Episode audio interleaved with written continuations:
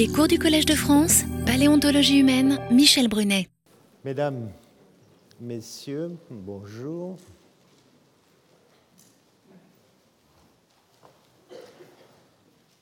Euh, tout d'abord, aujourd'hui, nous allons accueillir après le cours le professeur Jean-Jacques Gégère.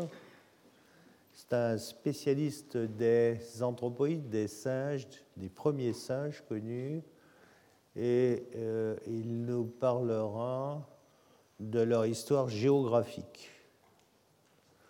En effet, c'est troublant, puisque à l'heure actuelle, ces anthropoïdes, ces singes, ils sont connus en Asie, en Afrique et en Amérique du Sud.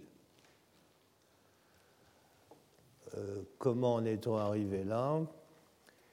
Il vous parlera de cela, et c'est lui qui, entre autres, a montré que ces singes que l'on croyait d'origine africaine sont en réalité d'origine asiatique. Bien, euh, vous savez que la dernière fois, je vous avais dit qu'on parlerait des paranthropes, et puis après, on parlera des grandes tendances évolutives au sein du genre Homo. Les questions restent toujours les mêmes, quelles que soient les formes auxquelles on s'adresse. Vous avez remarqué que je vous remonte toujours cette image. Eh bien, nous sommes rendus là maintenant sur cette branche. On a passé cette dichotomie qui ici sur ce schéma est marquée avec Lucie, c'est-à-dire les australopithèques, et on va aller vers les représentants du genre Homo, mais aussi à partir des australopithèques, on va aller vers les paranthropes. Je vous rappelle que toutes ces formes anciennes, ces australopithèques, on l'a dit la dernière fois, sont les bleus. Et vous voyez qu'ils sont relativement bien connus en Afrique orientale, en Afrique australe, en Afrique du Sud. Et pour le moment, une forme est maintenant connue en Afrique centrale. J'ai déjà dit, je crois, que dans les années qui viennent, ces points bleus vont sûrement se multiplier dans tout ce territoire africain que j'appellerai l'Afrique sahélo-saharienne. Mais vous savez, ou vous pouvez deviner, vous savez pour celles et ceux qui y sont allés, que ce sont des régions qui sont un peu difficiles. Hein. C'est plus facile au moins à certaines heures d'aller place de la Concorde, à certaines heures, d'accord, que d'aller fouiller euh, au milieu du Sahara. D'autant plus que un bon nombre de ces régions ont des situations politiques qui sont parfois un peu difficiles.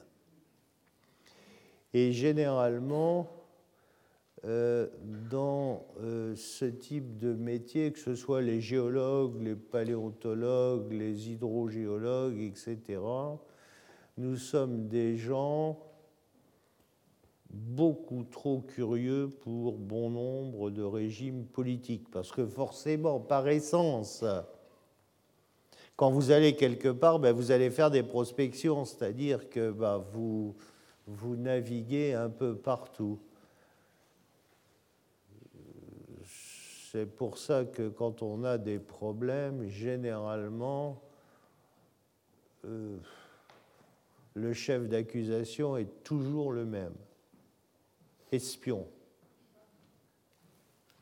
Alors vous imaginez, vous partez pour aller chercher des vieux os et puis vous revenez avec une pancarte dans le dos, espion. c'est pas la même chose. Quoi, hein. Bref, mais je suis persuadé que dans une décennie, j'espère moins que ça, euh, vous allez voir ces points bleus se multiplier sur ce continent africain. Euh, quelque chose qui est important, parce que ça, c'est hérité du passé, de notre histoire, de l'histoire récente de notre passé historique. Quand on a découvert les outils taillés, les artefacts, Bien évidemment, parce que c'était rassurant, vous avez lu ça comme moi, on a immédiatement dit, seul l'homme est capable de fabriquer des outils. Et c'est quelque chose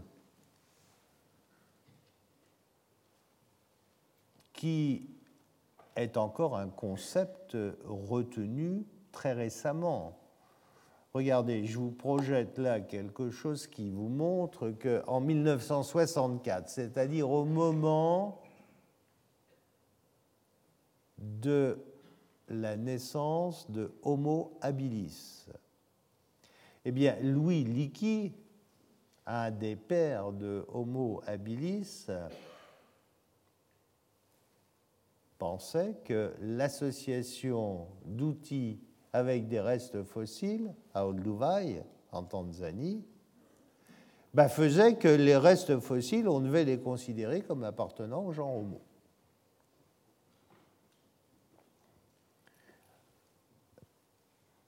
Ceci est quelque chose, une idée que vous pouvez encore retrouver ici et là. Les idées anciennes ont la vie dure. Bien évidemment, c'est plus complexe que ça. Pourquoi voulez-vous donc, pourquoi, mon Dieu, voulez-vous donc que ce ne soit uniquement que le genre Homo ou les espèces du genre Homo qui soient capables de tailler des outils? Forcément, c'est rassurant. Mais maintenant, on sait, on ne savait pas à cette époque, mais maintenant on sait, et vous avez lu ça aussi, que les chimpanzés utilisent des outils, qu'un certain nombre de, de singes d'Amérique du Sud utilisent des outils. Pourquoi, pourquoi, mon Dieu, ne n'y aurait-il que les espèces du genre Homo qui tailleraient? Sûrement pas. Alors, ces outils, les plus anciens que l'on connaisse, sont datés autour de 2 millions et demi d'années. Les plus anciens sont datés exactement à 2 millions et 600 000 ans pour le moment. Première remarque, ça veut dire que si on les connaît autour de 2 millions et demi d'années, il y en a sûrement des plus anciens. Parce que quand on les connaît, ça veut dire qu'ils sont. C'est une technique qui est déjà largement répandue. Deuxième observation,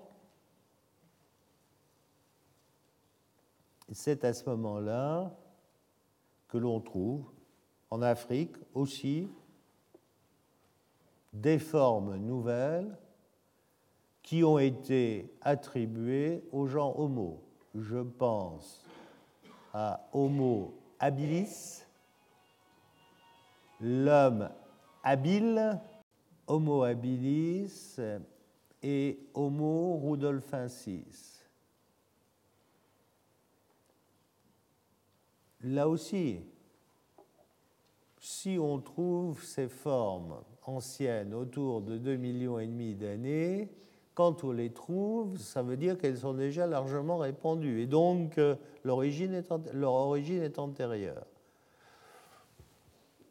Globalement, il se passe des choses entre moins 3 et moins 2 millions d'années.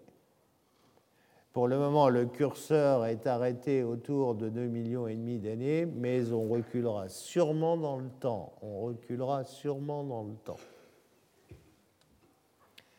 Au passage, et on va en reparler après, ces premières formes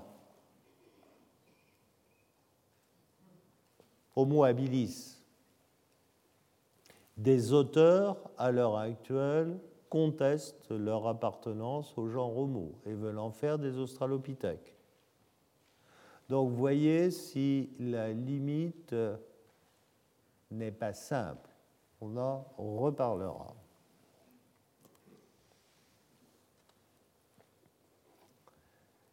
Parmi ces caractères qui vont changer, qui vont évoluer, ces tendances évolutives. Eh bien, regardez, sur cette image, je vous ai mis des mains, un certain nombre d'entre elles.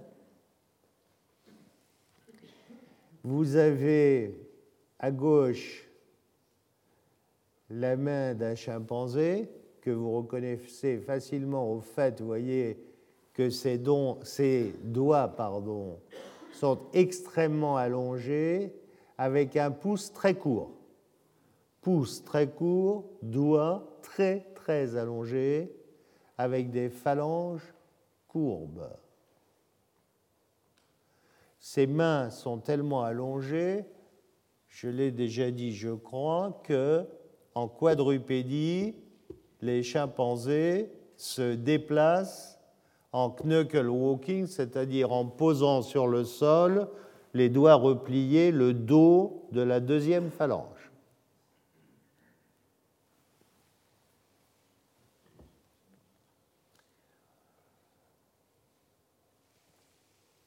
Toutes les autres mains sont des hominidés. La plus ancienne connue, on en a parlé, c'est la main de Hardy, elle vient récemment d'être publiée, octobre 2009. Vous avez là la main. Alors, Hardy, on est à 4 millions 4. Vous avez la main d'Australopithecus afarensis, on est à 3 millions 2. Vous avez la main de Homo habilis, on est aux alentours de 2 millions d'années. Vous avez la main d'un néandertal. On est plus récent que 300 000 ans. Et enfin, une main moderne.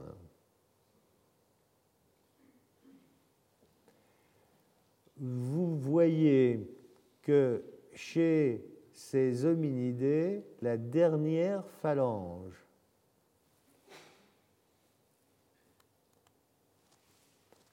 c'est-à-dire la phalange ingéale. Vous voyez que son extrémité apicale est spatulée.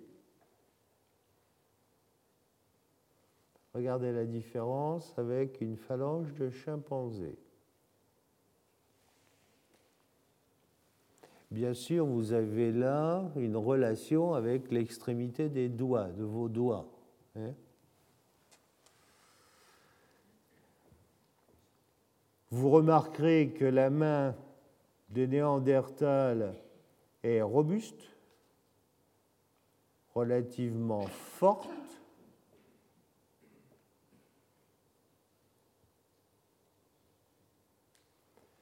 tandis que celle d'Homo habilis est beaucoup plus trapue, plus petite. Mais vous voyez que toutes ces mains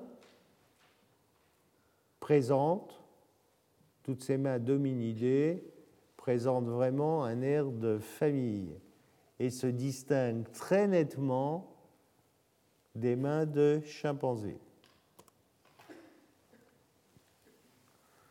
À ce propos, comment peut-on définir un hominidé? Bien sûr, le premier caractère qui vient, c'est la bipédie. Tous les hominidés sont bipèdes. Vous savez, on en a parlé, que cette bipédie n'est pas la même pour tous.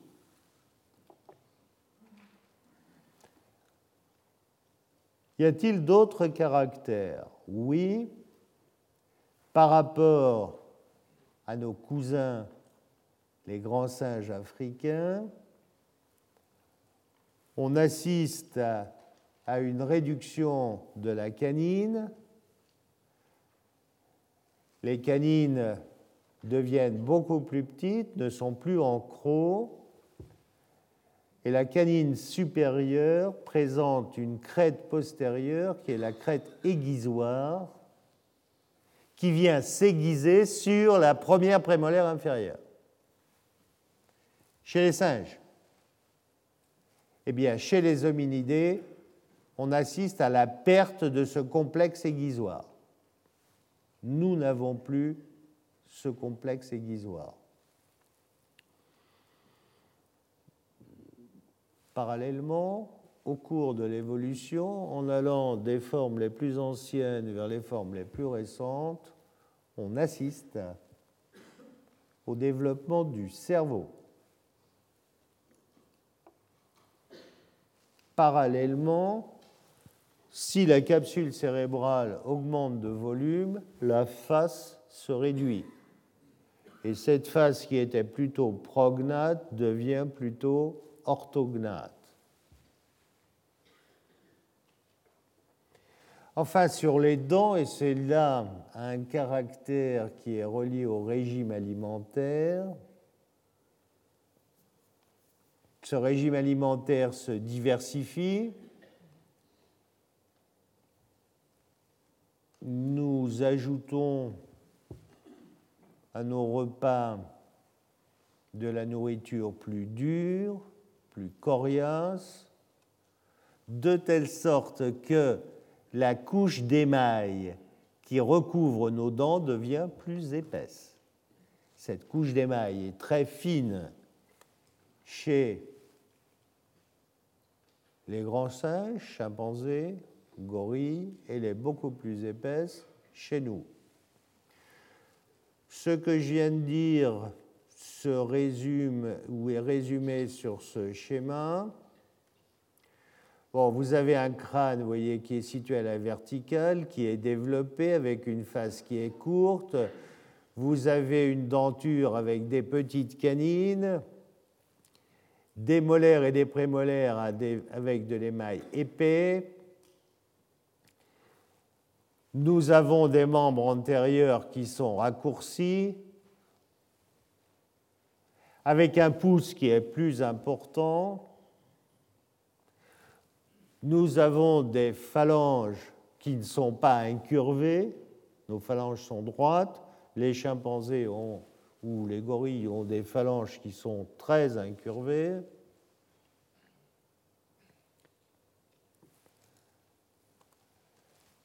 Cette bipédie entraîne un certain nombre de flexions de la colonne vertébrale. C'est entre autres ce qui nous conduit au fait d'avoir bien des problèmes de mal au dos. N'est-ce pas? J'imagine que un certain nombre d'entre vous savent de quoi je parle quand je dis cela. Ben, tout ça, c'est un caractère qui nous vient de la bipédie. Ça n'a pas que des avantages. Mais vous remarquerez aussi au passage que c'est un caractère, cette bipédie, qui est récent. Alors, forcément, j'en vois qui me regarde d'un air étonné. C'est récent géologiquement parlant. Géologiquement parlant, cette bipédie, elle date de 7-8 millions d'années. C'est pas beaucoup, c'est pas beaucoup. Nos dents, nos 32 dents, datent d'il y a 50 millions d'années. Donc, euh, d'accord, ça ne veut pas dire pour ça qu'on n'a pas de problème avec les dents. C'est vrai. Mais 50 millions d'un côté, 7 de l'autre, euh, il y a quand même une très grande différence. Euh, à côté de ces flexions de la colonne vertébrale, on assiste à, une réduction de la région lombaire, de la région ici. Le bassin est très différent de celui d'un grand singe. Ici, vous avez un bassin de chimpanzé qui est plat, étroit, haut, et un bassin humain, femme et homme, qui est au contraire plus court et beaucoup plus large, évasé en coupe. De la même manière, au niveau du membre postérieur, le membre postérieur devient plus long, Et entre autres modifications, je vous l'ai déjà dit, vous avez au niveau du fémur, chez un chimpanzé, vous voyez l'os cortical du col qui est épais en haut et en bas, alors que chez un bipède, la corticale supérieure est très fine et la corticale inférieure très épaisse. C'est complètement différent.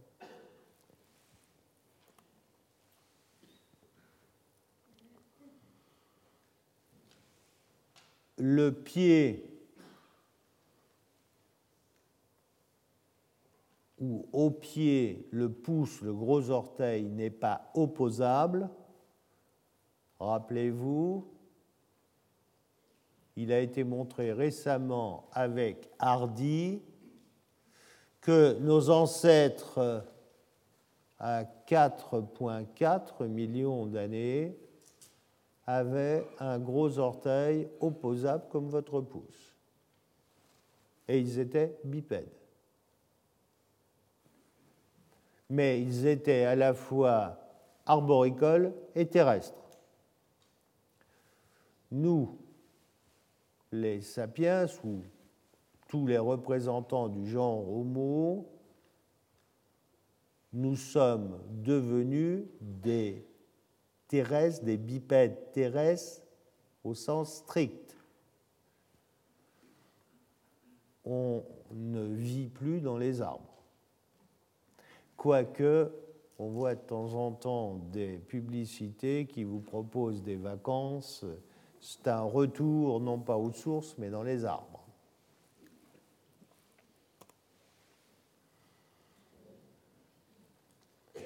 cette station bipède entraîne une disposition bien particulière du membre postérieur.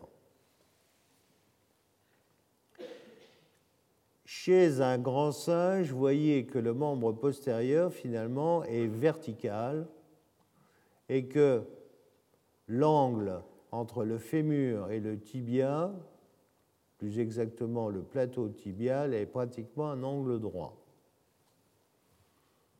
Chez les bipèdes, eh bien, au niveau du genou, les membres se rapprochent du centre de gravité du corps et forment un angle marqué qu'on appelle l'angle valgus, que vous voyez ici, cet angle qui était de l'ordre de 90 degrés chez un grand singe devient ici un angle supérieur à 90 degrés. Donc une disposition très différente.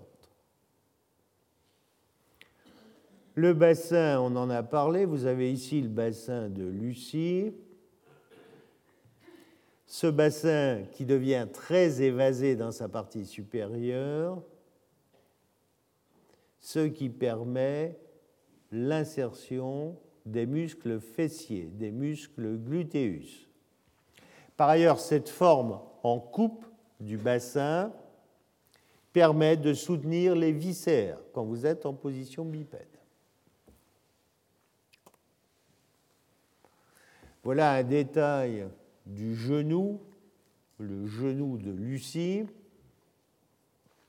Et voyez très bien cette angulation entre l'extrémité distale du fémur et le plateau tibial. Chez les grands singes, le fémur est vertical. Le genou donc est incliné vers l'intérieur. Au niveau du bassin, voyez ce bassin en cuvette avec là le fessier moyen, l'insertion du fessier moyen à la fois sur le bassin et sur le fémur. C'est dire si quand vous avez la chance de trouver au niveau des fossiles des restes de bassin, il devient assez facile de préciser si vous êtes en présence d'un spécimen qui est bipède ou qui ne l'est pas. Vous voyez qu'on ne peut pas se tromper, c'est complètement différent. La forme du bassin entre un chimpanzé un bassin haut, étroit et plat, à côté d'un bassin bipède qui est élargi en cuvette et bas.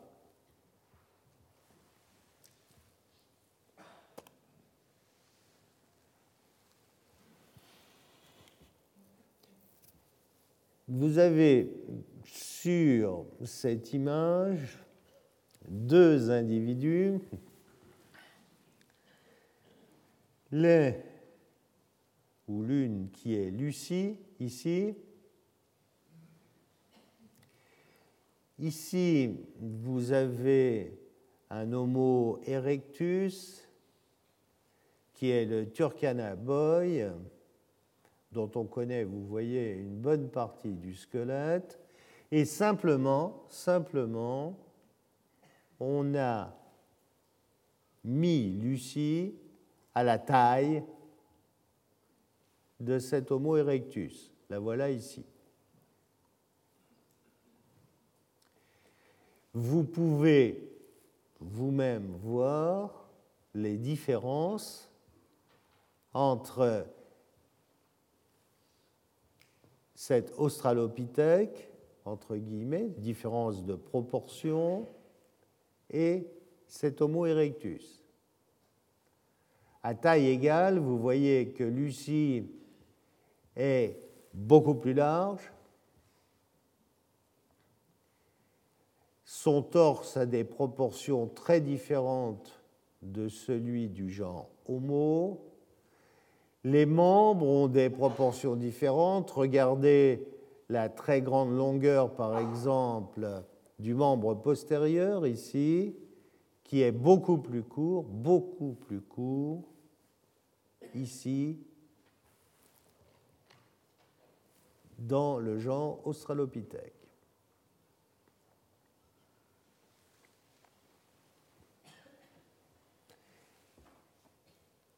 Ces proportions qui sont si différentes de celles que l'on rencontre chez le genre eh bien, récemment, deux collègues Bramble et Lieberman. Lieberman est professeur à Harvard University. ont montré que nous sommes parfaitement adaptés à la course et à la marche, et ceci sur de très longues distances. Et pour ces auteurs, il s'agit là d'une caractéristique du genre Homo. Caractéristique qui aurait été acquise toujours dans cette tranche de temps comprise entre moins 2, moins 3 millions d'années. En l'occurrence, pour le moment, on connaît autour de 2 millions d'années.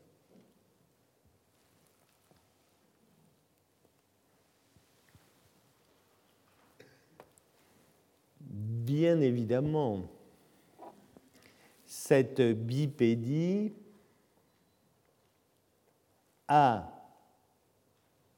une incidence forte sur la position de notre crâne.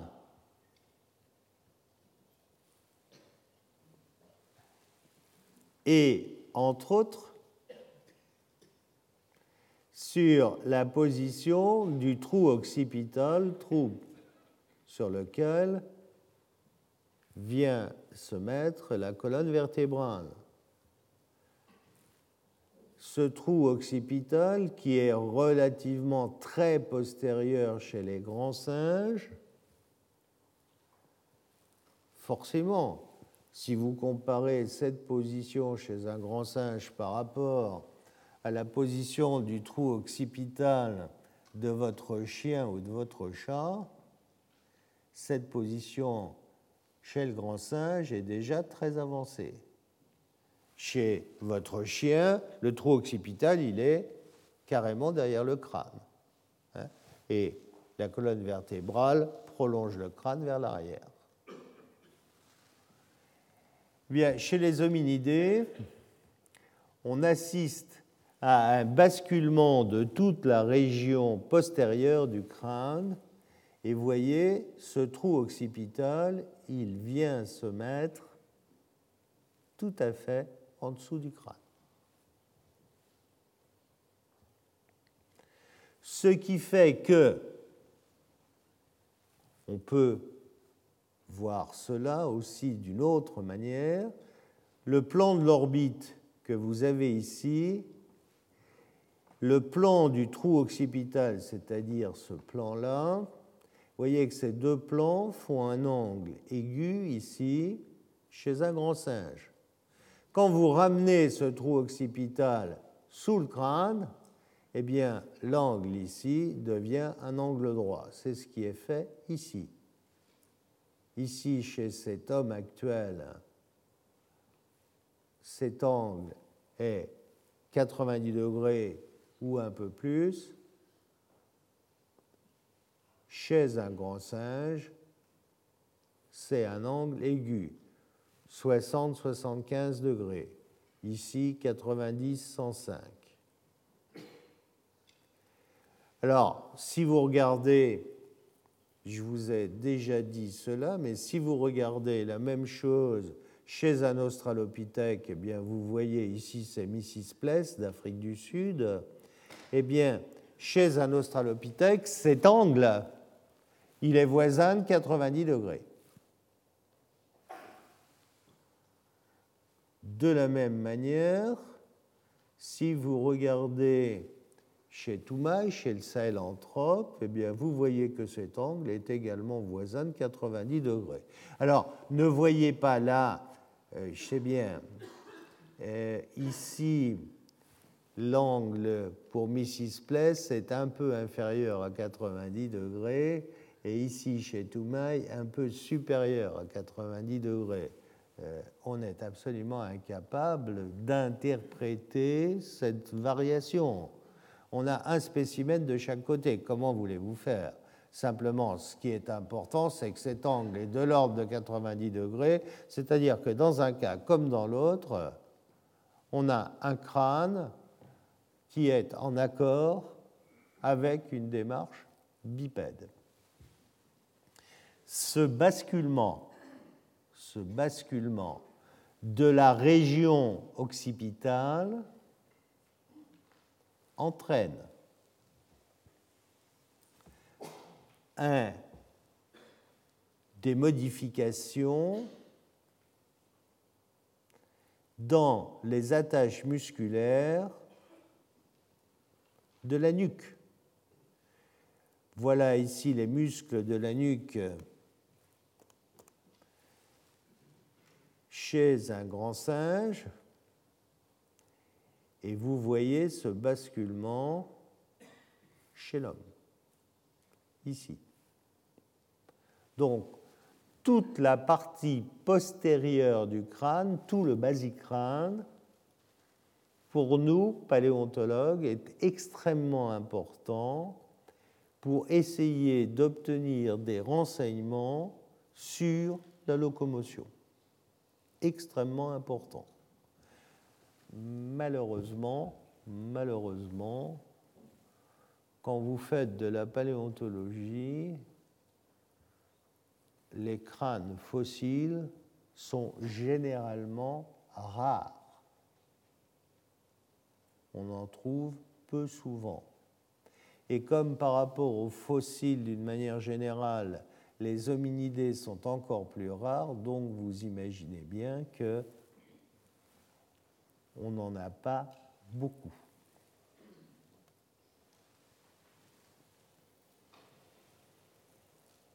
Si on vient maintenant à ce que l'on connaît, les spécimens qui sont connus, les espèces qui sont connues.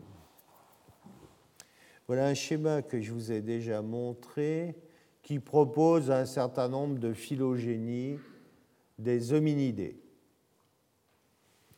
Ce que l'on peut retenir de cette image, c'est que vous voyez, vous avez quatre arbres différents, ce qui veut dire que, eh bien, on n'a pas de consensus dans ce domaine. Mais ça, ça n'est pas fait pour vous surprendre.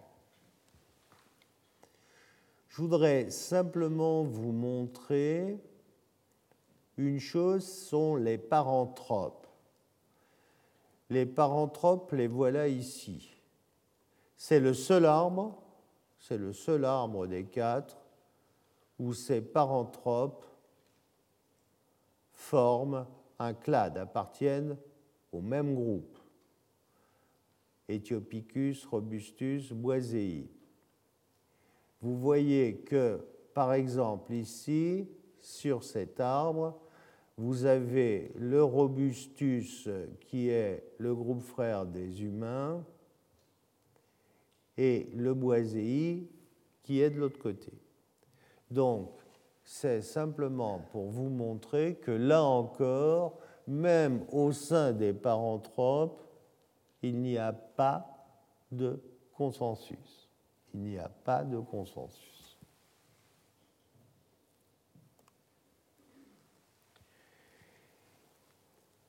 Ces paranthropes,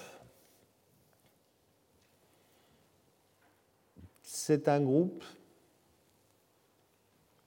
que certains n'appellent pas Paranthropus, mais Australopithecus. Ils sont originaires, ils tirent leurs racines au sein du groupe des Australopithèques. Et on voit apparaître avec eux des formes très robustes, particulièrement robustes. Et la majorité des auteurs appellent Paranthropus ces formes robustes. Elles sont connues, elles aussi, pour les premières, pour les plus anciennes d'entre elles, entre cette période où il a l'air de se passer, où il se passe beaucoup de choses dans notre évolution, entre moins 2 et moins 3 millions d'années. Le plus ancien paranthrope connu, Paranthropus ethiopicus, est daté autour de 2 millions et 600 000 ans. On en connaît un crâne qui, compte tenu de sa couleur, a été appelé Black Skull, le crâne noir. daté pour les plus anciens à 2,6 millions. Il vient de la vallée de l'Omo en Éthiopie. On connaît une autre espèce qui, elle, est en Afrique du Sud, Paranthropus robustus, qui est datée autour de 2 millions d'années, décrite pour la première fois à Kromdraï, connu dans un autre site qui est celui de Swartzkans. Enfin, en Afrique orientale, on connaît un paranthrope plus récent que le paranthrope Ethiopicus, qui est le paranthrope boisei, qui est daté grosso modo entre moins 2 et moins 1 million d'années. Ces paranthropes sont des formes particulièrement robustes et ce caractère robuste se voit bien au niveau des dents. Vous avez ici à gauche une mâchoire inférieure d'Australopithèque et ici à droite une mâchoire inférieure de paranthrope. Quelles sont les caractéristiques de ces paranthropes Eh bien, vous voyez une série dentaires jugales, prémolaires, molaires, de grande taille. Les molaires deviennent vraiment très très grandes, sont de véritables meules qui deviennent très grandes avec une couche d'émail vraiment très épaisse. Parallèlement à cela, vous avez la denture antérieure, les deux incisives et la canine ici, qui sont considérablement réduites.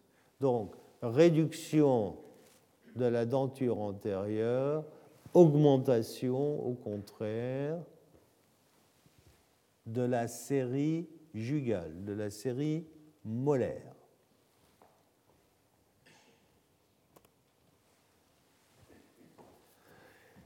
Voilà, on a, c'est assez extraordinaire, on a des crânes pour ces trois formes. Voilà le crâne noir d'Ethiopicus. Voilà le crâne du Boisei, trouvé par Mary Leakey et publié par Louis Leakey. C'était leur première grande découverte en Afrique orientale, 1959. Et vous avez ici un crâne d'Afrique du Sud de Robustus. Vous voyez que ces formes ont des crânes robustes, très larges, et vous voyez sur chacun de ces crânes une crête sagittale. Si on regarde plus en détail, vous avez ici à gauche un crâne d'Australopithèque et à droite un crâne de Paranthrope. Vous voyez que la fosse temporale ici est plus petite alors qu'elle est beaucoup plus grande chez le paranthrope. Vous avez une face ici qui est très prognate chez l'Australopithèque qui est au contraire beaucoup plus courte et beaucoup plus orthognate, plus plate chez le paranthrope. Chez les australopithèques, vous n'avez pas de crête sagittale, vous avez là une crête sagittale. Vous voyez la position de la face. La position de la face chez les australopithèques, elle est en position basse. Vous avez le neurocrâne qui est au-dessus, alors qu'ici, chez les paranthropes, la face est en position très haute. Elle est située très haute sur le crâne et vous voyez très peu de neurocrâne en vue antérieure. Ceci se traduit, cette position de la face fait que ici, vous avez l'ébauche d'un front alors qu'ici, vous voyez, c'est beaucoup plus plat, beaucoup plus fuyant.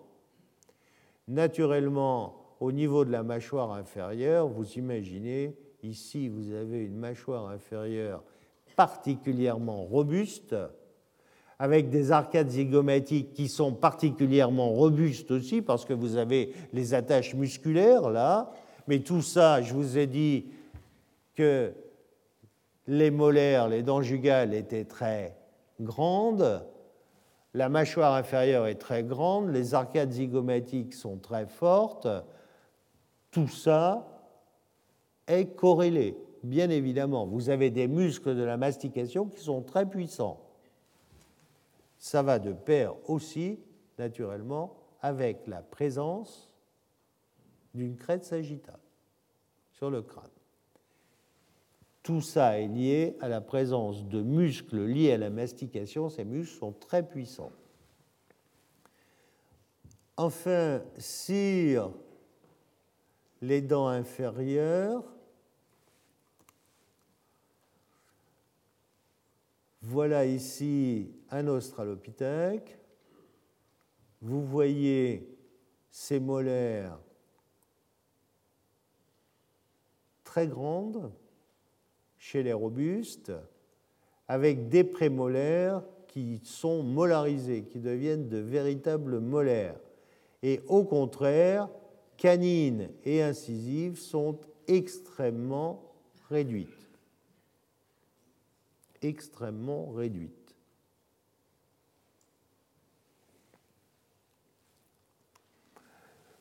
Vous avez là, à mon sens, un ensemble de dispositions anatomiques qui caractérisent une adaptation bien particulière. Adaptation à des milieux plus ouverts, avec une nourriture qui va être beaucoup plus coriace, les dents sont de véritables meules.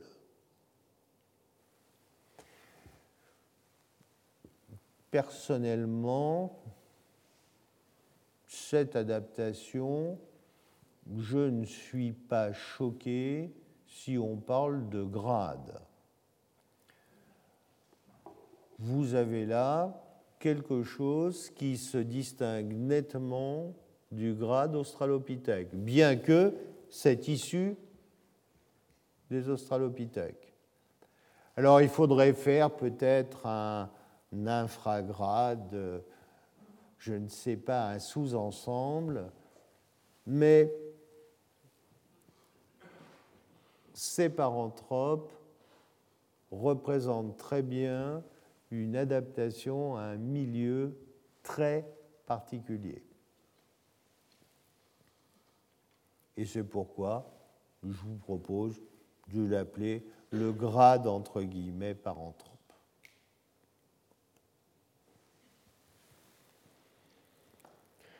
N'imaginez pas que c'est parce qu'on se rapproche de nous qu'on va avoir tellement de certitude ou tellement plus de certitude.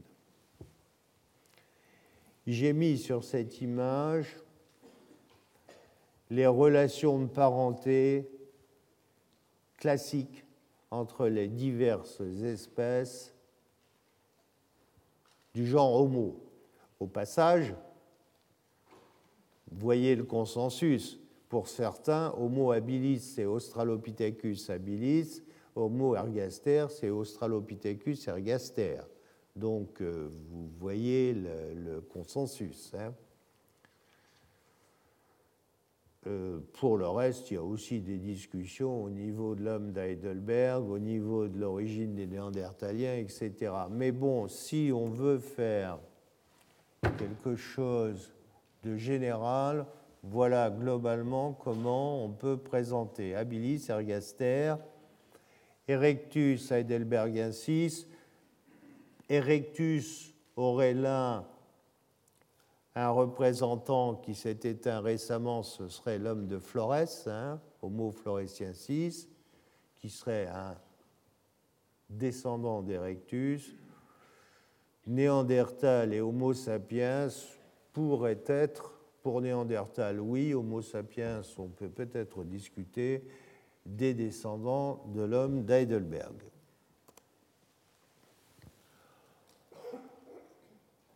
Pour certains auteurs, il faut revoir le concept du genre Homo. C'est le cas de Bernard Wood, qui est professeur à l'université George Washington, à Washington. Et pour Bernard Wood, le genre Homo, pour simplifier, c'est un bipède terrestre strict avec tout ce que cela entraîne comme caractère anatomique. Et donc, globalement, il applique le terme de genre homo à partir de erectus. Habilis ergaster, il les laisse chez les australopithèques. C'est une manière de voir les choses. Pourquoi pas? Alors, dans ces formes anciennes d'Homo, vous avez l'homme habile, Homo habilis, décrit en 64 par Leakey, et Homo rudolfensis, un peu plus récent, moins de 2 millions d'années, qui est cet hominidé primitif à face plate.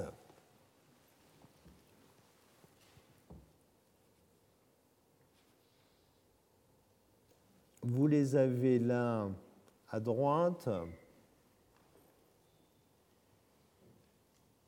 Vous avez ici cet homme à face plate, le Rudolfensis, et ici l'Homo habilis. Vous voyez que le Rudolfensis a une capsule cérébrale qui est plus grande que l'habilis. L'habilis est plus petit. La face ici est plate, regardez, la face est très plate. Ici, la face est beaucoup plus incurvée, prognate.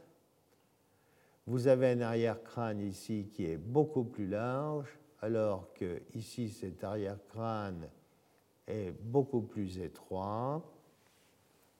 Enfin, voyez, vous mesurez ici la plus grande taille de la capsule cérébrale chez Rudolfensis que chez Habilis. Ceci ressemble plus effectivement à un australopithèque.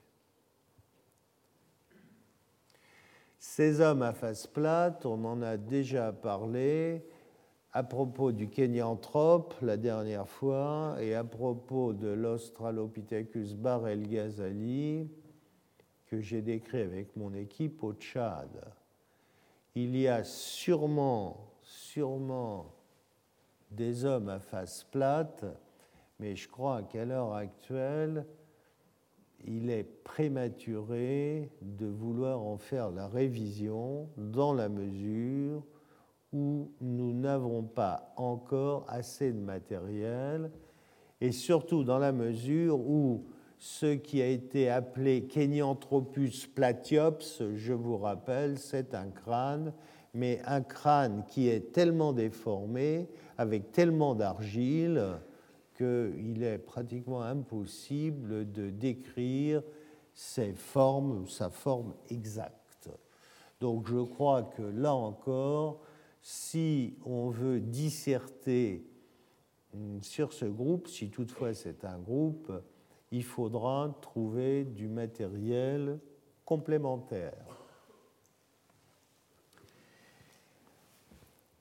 Pour Wood, c'est à partir d'Homo erectus qu'on parle d'homme. Alors effectivement, cela nous ressemble plus. Alors vous retrouvez à gauche l'habilis dont on a parlé. À droite, eh bien, voyez, vous augmentez encore la capsule cérébrale qui devient plus longue. Vous avez une fosse temporale qui devient petite. Ces crânes d'Erectus sont des crânes en tente, c'est-à-dire que vous avez sur le sommet du crâne, vous avez une carène, pas une crête sagittale, hein, mais une carène. D'ailleurs, cette carène, au passage, vous ne la retrouvez pas chez les Néandertaliens. Les Néandertaliens sont très dérivés. En coupe transversale, leur crâne a une forme elliptique, alors que nous, notre crâne est en tente. Et le crâne en tente est la disposition primitive, initiale. Les Néandertals, à ce point de vue, sont plus dérivés. Nous, nous avons gardé la même disposition que les rectus.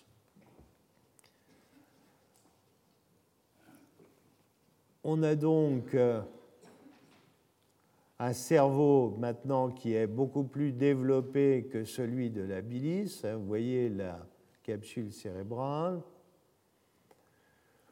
mais on est autour de 1000 cm3. Les dents sont plus petites, plus humaines.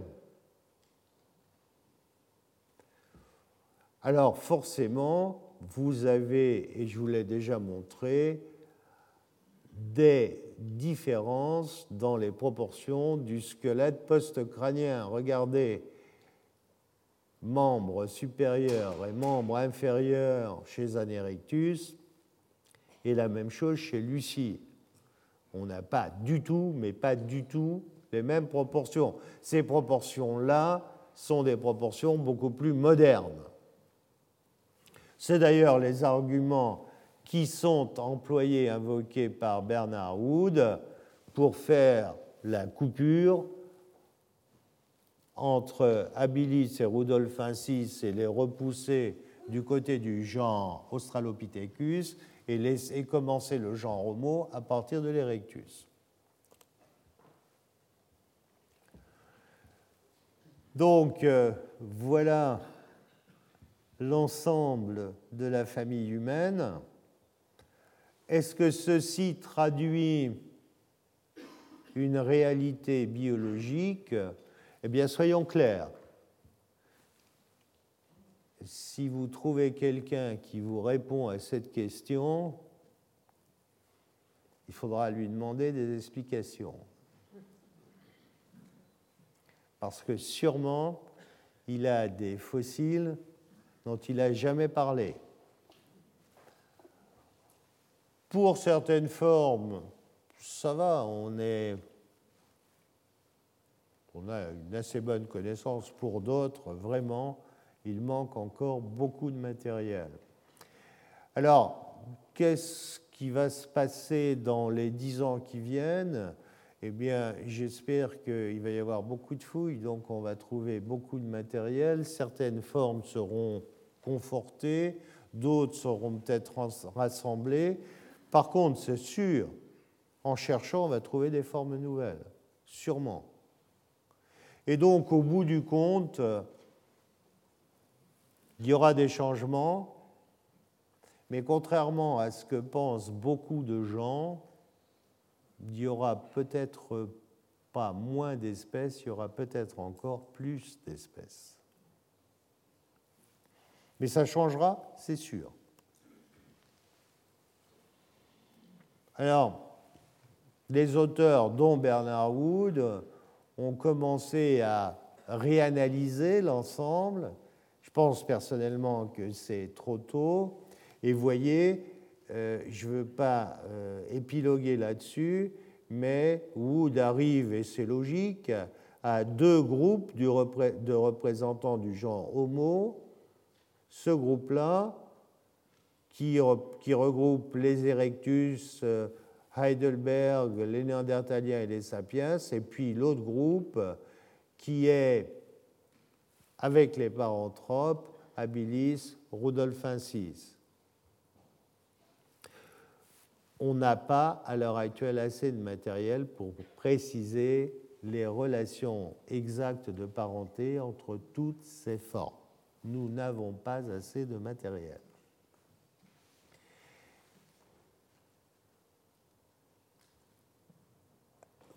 Enfin, pour terminer, regardez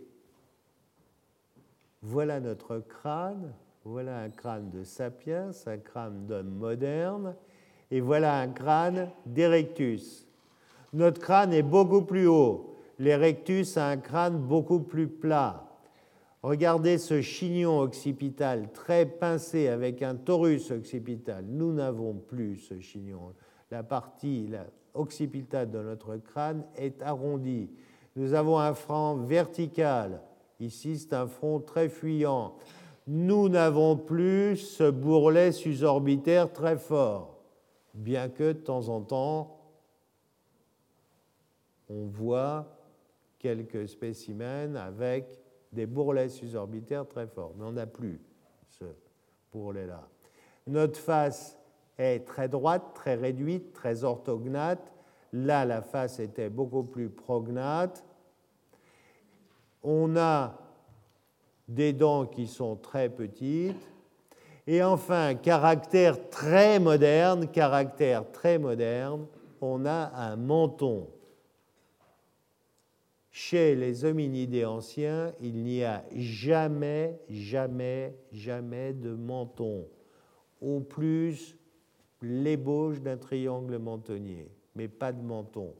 Avoir un menton est un caractère moderne. Si votre voisin de palier vous amène une mâchoire, une mandibule d'hominidés, en vous disant elle a 2 millions d'années, et si elle a un menton, C'est pas possible. C'est pas possible. Il vaut mieux vérifier s'il n'y a pas quelqu'un qui a disparu dans l'immeuble.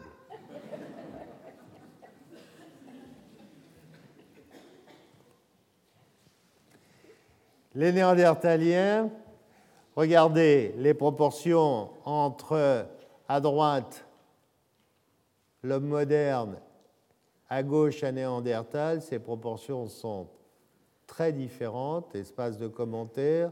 L'un est beaucoup plus trapu que l'autre, mais ces différences se retrouvent au niveau du crâne. Le crâne ici, je vous le disais, est en tente, alors que le crâne ici, chez les Néandertaliens, est elliptique, arrondi. Vous avez un bourrelet susorbitaire très fort, très très fort. Vous avez une face en extension, avec l'absence de fosse canine. La fosse canine est une dépression qui est située au-dessus de la canine, et dans cette dépression s'attachent des muscles que l'on appelle les muscles canins. Pourquoi les muscles canins? C'est très simple, vous avez déjà fait ça. Quand vous rentrez chez vous, si votre voisine ou votre voisin a un jardin et un chien, si le chien est, je ne sais pas, une bête d'une certaine taille, si vous l'embêtez, il va se fâcher.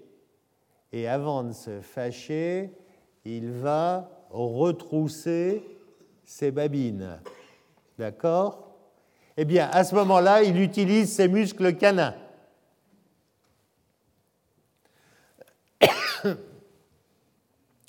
D'où le nom de fosse canine. Fosse, F-O-2-S-E. Hein. Eh bien, les néandertaliens n'ont pas de fosse canine. Alors que nous, nous avons une fosse canine. Ces néandertaliens, les voilà, vous voyez que les changements il n'y a plus de torus, le front est haut, la face est droite et il y a un menton. La capsule cérébrale est importante, mais chez les Néandertaliens aussi. Il y a un torus occipital avec un chignon occipital très fort. Chez les Néandertaliens, nous avons perdu cela.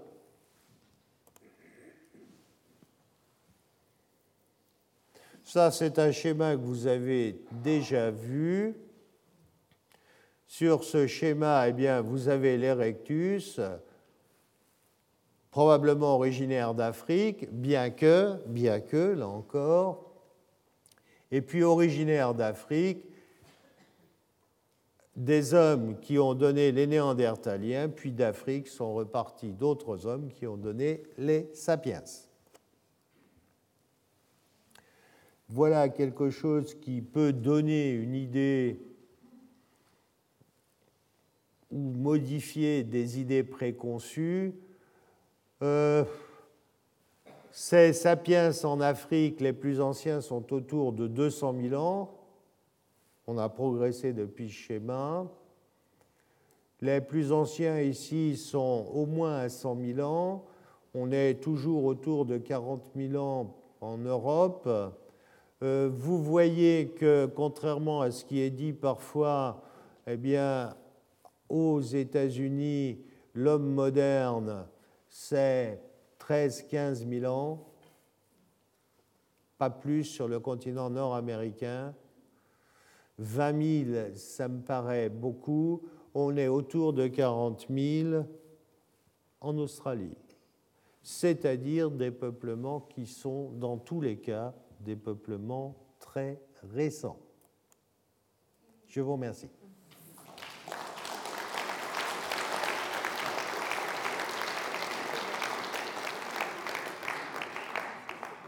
Retrouvez tous les contenus du Collège de France sur www.colège-2-france.fr.